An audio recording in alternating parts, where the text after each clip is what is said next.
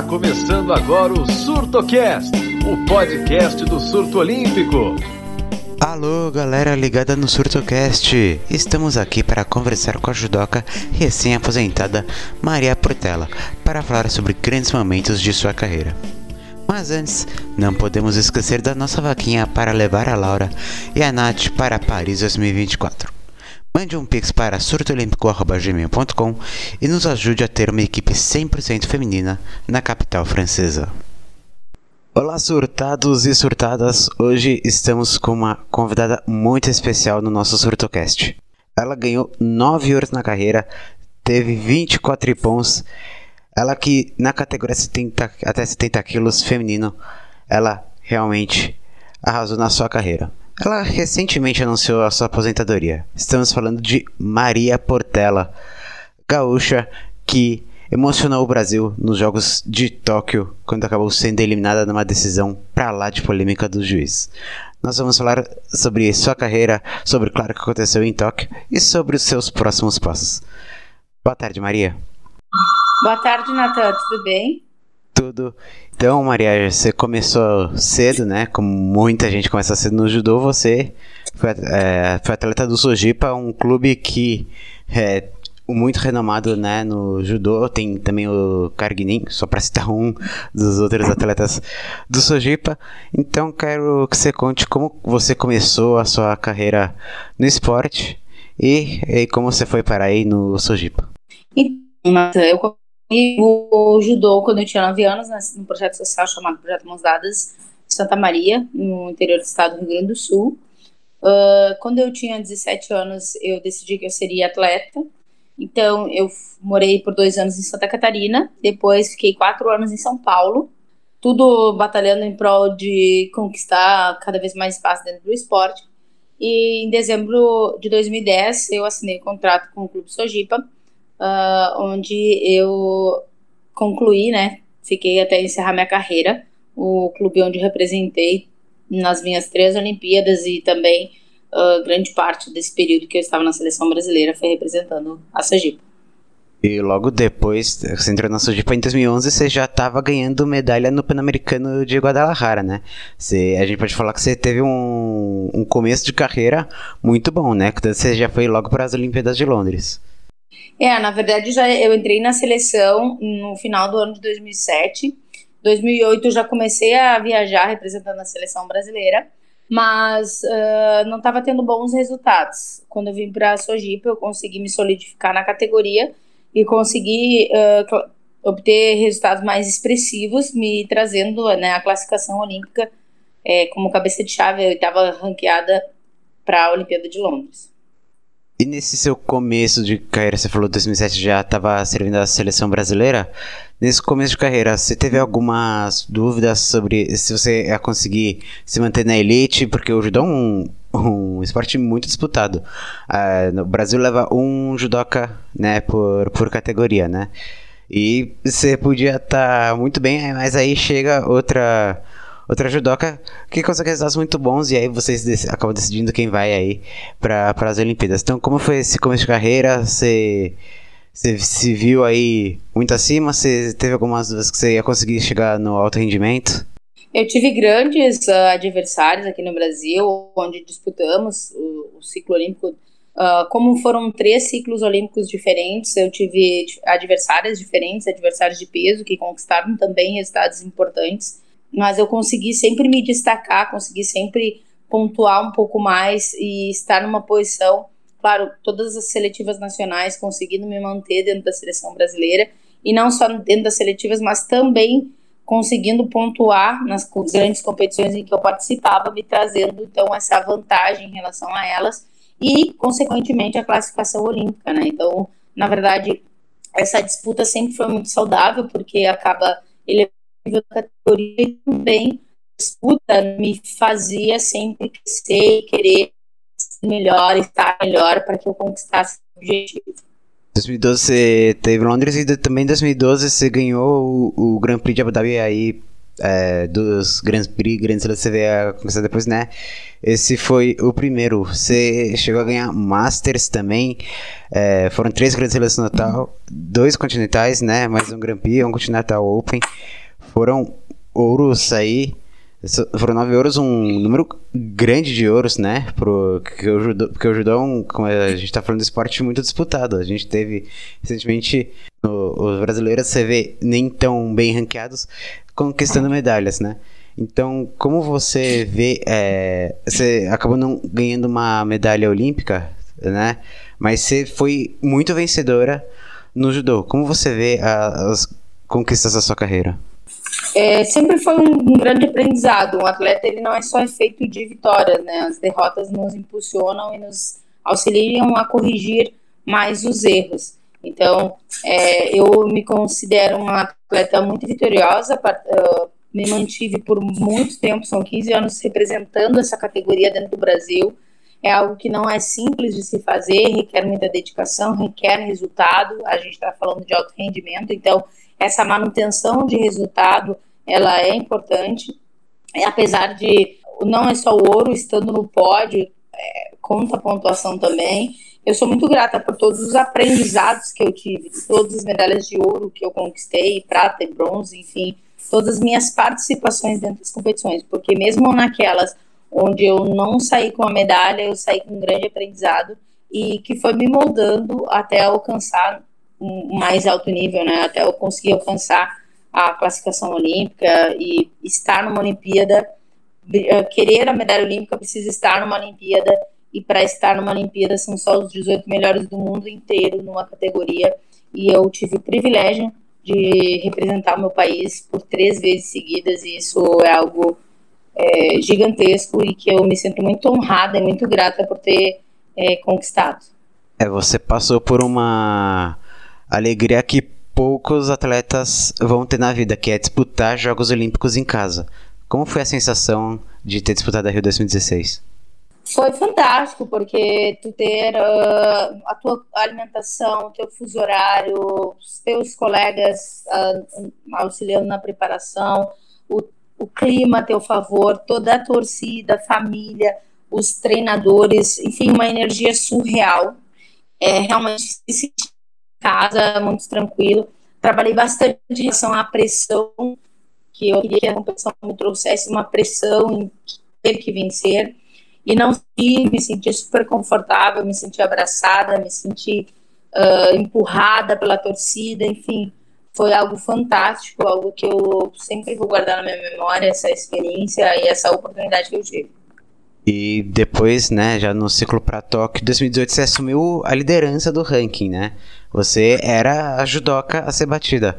Você sentia as adversárias com é, uma vontade a mais de derrotar você? Porque você, você que era uh, a melhor do mundo na, naquele momento. Então, como é que você via as adversárias contra você?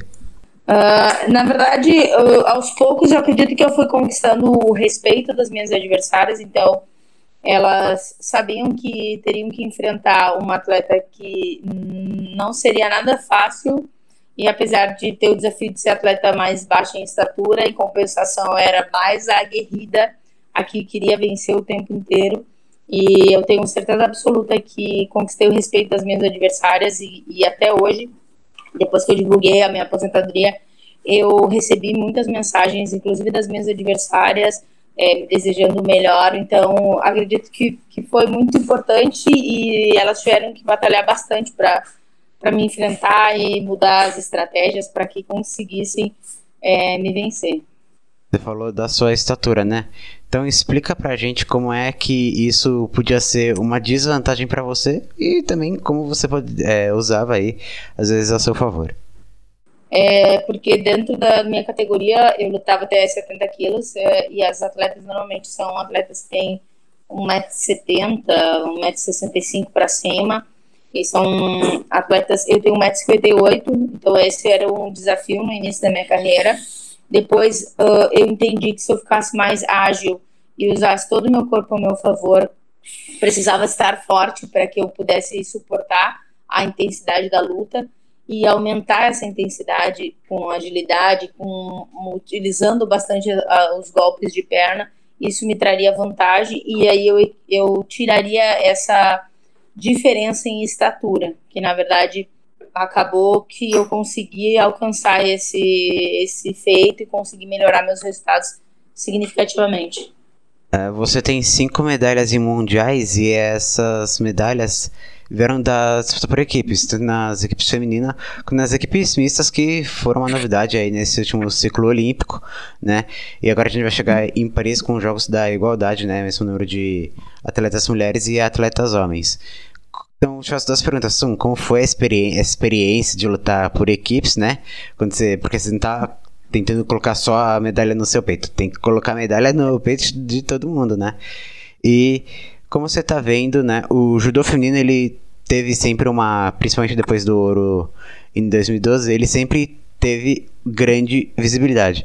Mas você ainda sente falta do judô feminino ter um pouquinho mais de visibilidade?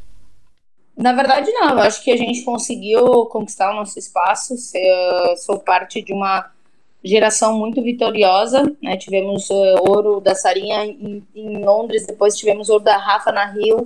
E agora uh, a, a Mairão sempre representando terceira medalha de bronze consecutiva. Sempre tivemos grandes representantes com grandes títulos. A equipe feminina sempre demonstrou sua força, não só nessas grandes competições, mas em todas em que a gente entra.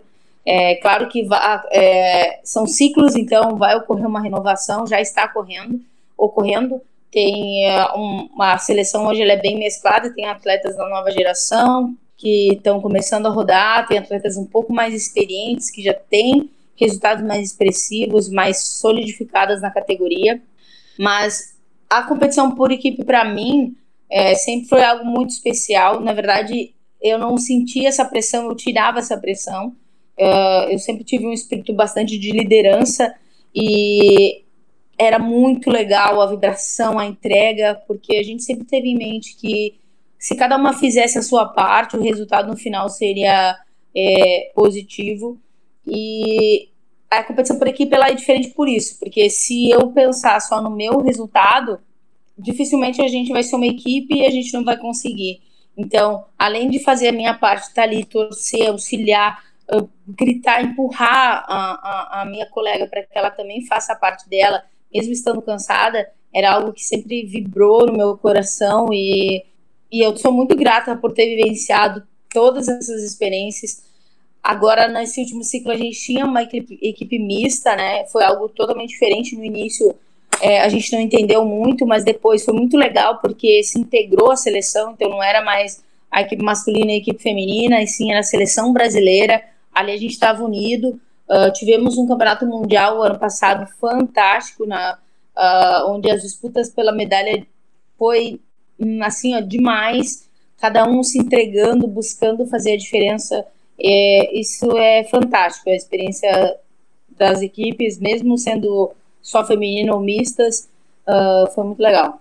Mas eu não penso que a gente precisa de espaço. Hoje eu acredito que o judô feminino é bem solidificado uh, junto à seleção brasileira e em condições de continuar até melhores, cada vez melhores. E em Tóquio, na disputa por equipes, né, Brasil acabou enfrentando Israel. E Israel, é, em 2016, claro, veio para cá para as Olimpíadas, mas passou por período de treinamentos aqui em São Paulo. E cheguei a ver gente falando como é que Brasil é, tem desvantagem contra Israel, sendo que eles vinham aqui para aprender como a gente luta, né? Então teve, é, cheguei até a ver gente reclamando disso, como é que a gente tá perdendo de que a gente ensinou, né, a, a lutar como a gente. Então é, tem várias no, no judô, por exemplo, o René veio mês passado, tem muito intercâmbio, né, entre os países. Como você vê no futuro, é, se você acha que o Brasil ainda vai ser local onde muitos judocas vêm fazer intercâmbio, ou se você acha que o Brasil, porque embora o Brasil continue sem, é, sendo um dos melhores países, a gente está vendo mais países chegando na elite. Você acha que o Brasil vai se manter por muito tempo é, no topo? Olha, eu tenho certeza que, que sim, nós somos uma elite, nós somos um, um país que tem uma grande representatividade dentro dos Jogos Olímpicos, sempre traz medalha, independente se é do gênero. É, essa, esse intercâmbio ele é totalmente normal e natural e importante que aconteça. Foi assim que os resultados começaram a cada vez mais é, chegar, porque antes havia uma distância, quando tu não conhece teu adversário, talvez fique um pouco mais temeroso. Quando tem essa troca, ela é importante, gera crescimento, a gente consegue montar estratégias melhores e nada melhor do que tu treinar com um atleta da tua categoria, com a realidade, aquele atleta que tu vai enfrentar realmente na competição. Isso leva ao crescimento. Sabe que independente dos comentários das pessoas, é isso que eu acho fantástico dentro do esporte. Tu não tem como é, definir antes do que a luta aconteça. Quando entra ali é 50% para cada lado. E numa competição por equipe, muita coisa influencia dentro da equipe. Porque não é um só atleta, são vários atletas brigando pela mesma coisa. Se, o, se a competição começa um lado perdendo, precisa de uma energia maior para começar a vencer ou não. Então, na verdade, eu não levo isso como eles vieram aqui e depois nos venceram, porque isso é do esporte.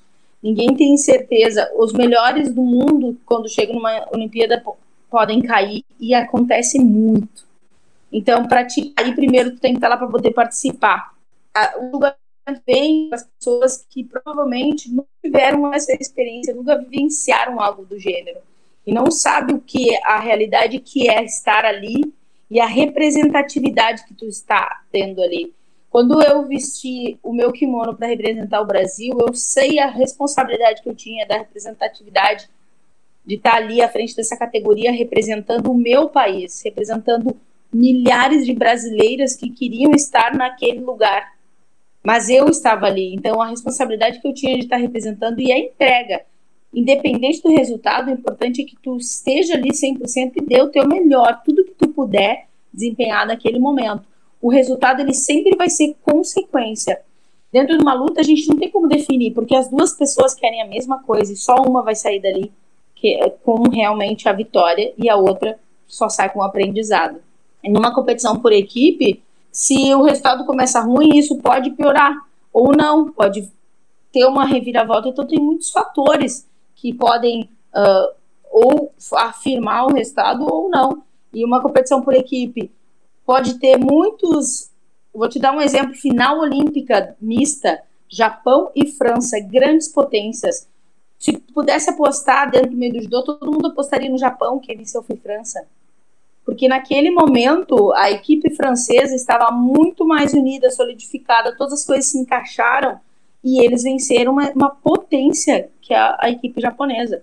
E vai dizer que tira-se o mérito da equipe japonesa? Com certeza não. Assim como não tiramos o nosso mérito, muito menos desmerecemos a vitória da equipe de Israel é do jogo. 50% do resultado só sai quando a luta acontece. Assim, eu tenho certeza que todas as vezes que entramos para lutar, não só no, no, competição por equipe, mas eu, Maria Portela, toda vez que entrei para lutar, entreguei 100%, me dediquei e o resultado ele foi consequência das atitudes durante a luta. Em toque no individual, a gente vai ter que lembrar uh, o que aconteceu, né? Logo na primeira luta, você precisou de pouco mais de 20 segundos, né, para se classificar. E aí, claro, toda a torcida para você. E aquela luta contra a Taimazova foi bem complicada porque todo mundo viu, mas absolutamente o mundo inteiro viu que você tinha aplicado o golpe nela e a luta devia ter acabado ali. Foi pro Golden Score, 10 minutos de Golden Score e você foi, foi derrotada por causa do, dos Shidos. E quando você foi a, da entrevista, você caiu no choro e muita gente caiu no choro junto, né? Houve uma mobilização enorme aqui no Brasil, principalmente nas redes sociais. Pessoal que se emocionou junto com você. Como você vê hoje aquela luta? Você tem guardou alguma mágoa da, dos juízes? É, algum ou se algum juiz ou árbitro da luta chegou até a falar alguma coisa depois. Como você vê a luta hoje em 2023? Eu vejo como um grande aprendizado. Uh, hoje eu vejo que tudo que foi possível eu, eu entreguei, eu fiz. Uh, eu entrei nessa Olimpíada uma sensação muito tranquila e eu tinha algo dentro de mim que me mostrava que eu sairia dali medalhista, que seria a minha Olimpíada. Mas nem tudo ocorreu como eu tinha planejado. Hoje eu tenho a certeza que e a tranquilidade de dizer que eu entreguei o meu melhor naquele momento, eu tomei as decisões que eu precisava tomar naquele momento. Eu não, eu continuo com o posicionamento que eu não tenho como controlar a opinião dos outros e a decisão dos outros e que estava em meu controle, eu fiz. E o resultado ele foi consequência das minhas ações e das ações da atleta russa. Infelizmente, eu acabei saindo mais uma vez dessa disputa por mais que tenha acontecido aquele lance, uh, eu não guardo mágoa do árbitro, até porque somos todos seres humanos e uh, poderia, eu poderia uh, ter acontecido uma outra questão, poderia ter sido eu favorecida, enfim. Isso acontece, não foi a primeira vez que eu fui prejudicada, nem vai ser a última. Isso acontece muitas vezes, infelizmente. Mas uma coisa que me traz uma alegria é que a regra foi revista depois dessa situação e sofreu uma alteração. A gente tem né, um, um, é, hoje supervisores que fazem essa análise com equipamento fantástico que vê todos os detalhes. Então, mas além disso, são pessoas que estão julgando a máquina, estão julgando a situação e pessoas erram. Então, eu não guardo nenhuma mágoa do, do, do árbitro mexicano Everardo, eu, pelo contrário, Uh, eu tenho muito respeito pela profissão dele. Uh, muitas pessoas uh, conversaram comigo e disseram não foi ponto, não foi justo o que aconteceu, mas que de fato não muda a situação. Então eu prefiro guardar essa lembrança com muita gratidão por tudo que me ensinou e por tudo que eu vivi ali e por ter a certeza que eu mostrei para o mundo o que é o judô, o que é a filosofia do judô, o que é ser uma pessoa autorresponsável e independente da situação, por mais que eu estivesse sendo, digamos, prejudicada naquele momento, ainda assim eu tive autorresponsabilidade, só eu daquela situação, porque quem estava lutando era eu. E isso sim, o carinho de todas as pessoas, se senti muito abraçada, sabe? É legal quando tu, tu vê que as pessoas conseguem perceber que realmente tu se entregou para aquela situação, tu fez o que poderia ter feito, toda a dedicação foi colocada em prática. Eu com certeza eu teria guardado mágoa ou se, sentiria frustrada se eu não tivesse feito isso, se eu tivesse é, saído dali, xingado todo mundo, ou sabe, ou até não tivesse mostrado essa postura dentro do Xiaijô de, de respeito com a minha adversária, porque ela também lutou, ela também estava ali. Eu não posso ignorar isso porque senão eu teria jogado no primeiro momento e, e não teria dúvidas. E como gerou toda essa situação, eu, eu só guardo um aprendizado e sou muito grata por ter a oportunidade de estar ali e me sentir abraçada, sentir todo o carinho das pessoas em relação a essa situação. Você, é, assim como outros vários atletas, é, tem relação aí com as Forças Armadas, Marinha, né, Exército. Você lutava e tinha o apoio da Marinha, né? Chegou a ser. É, você é terceiro sargento da Marinha. Conta pra gente como é que é esse essa parceria, né, entre o esporte brasileiro e as Forças Armadas.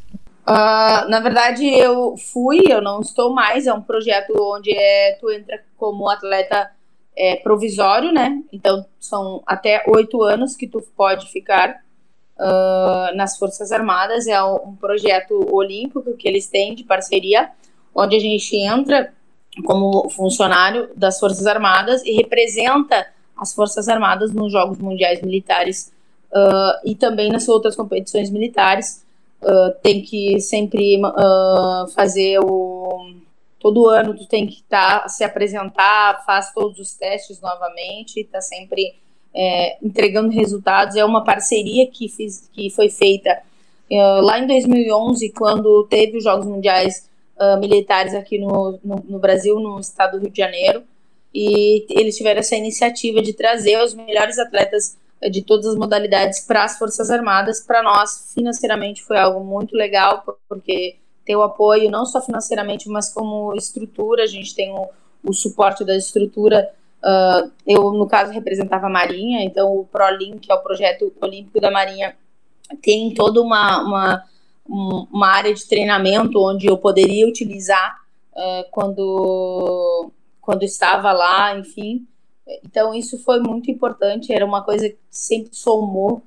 É importante que tenha essas iniciativas, né, para fomentar cada vez mais o esporte e espero que o projeto continue por, por muito tempo. Então, a gente vai fazer agora aquele jogo de perguntas rápidas, né? É, uhum. Qual foi sua melhor luta? A luta que você não, não que esquece? Uau! Foram tantas lutas. Uh, acho que a luta final do meu Masters, do World Masters, contra atleta atual bicampeão mundial da Croácia, essa luta foi muito marcante para mim. Qual o momento mais emocionante que você passou no judô? Ah, e tu tá de brincadeira, um só? é, sem dúvida, os Jogos Olímpicos foi algo que é, mexeu muito comigo, mas também uh, ganhar uma medalha no Japão também foi algo que mexeu muito comigo. Foi uma conquista que mega expressiva da minha carreira, por ser o país do judô e toda a filosofia, toda a inspiração a enfrentar atletas muito fortes. Foi muito bom para mim também. Então, agora a gente quer saber o que, que você vai fazer agora que você tem o pendurou chuteira do futebol, talvez seja pendurou o kimono no, no judô. né? Então, agora você, você pretende virar treinadora? Você pretende aí ir pro lado mais da, da cartolagem? O que você pretende fazer agora? Eu pretendo uh, sim ser treinadora e eu tô vou começar a estudar, tô trabalhando em relação a isso, mas também a parte mental para mim sempre foi algo muito importante, algo que fez muita diferença na minha vida.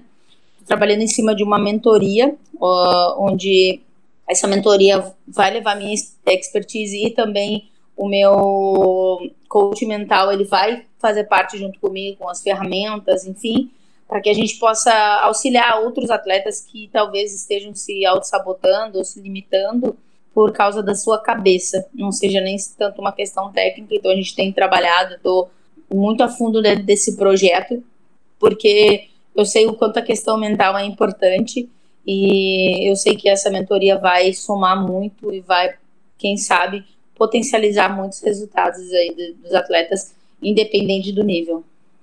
Para finalizar, eu vou contar uma história e que vai ser também no final uma pergunta. Quando você ganhou em Tbilisi 2021, é, o Regis, que é o criador do surto olímpico, é, assim que você ganhou, ele mandou no nosso no, nas redes sociais Portela 10. E aí, vai ser, vai ser das perguntas uma, é, você já pensou em ter alguma relação com a escola de samba.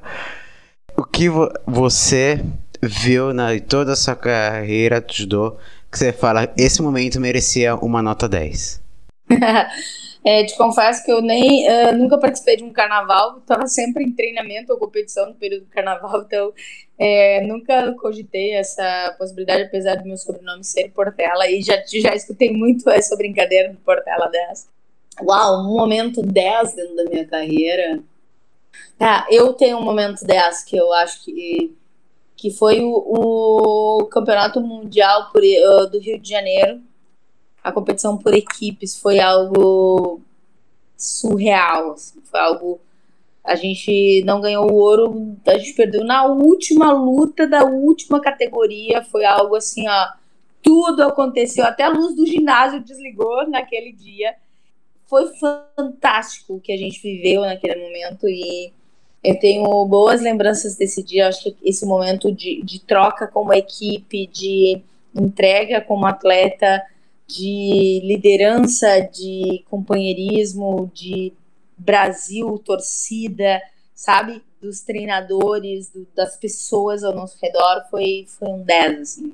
Foi muito, muito especial esse dia.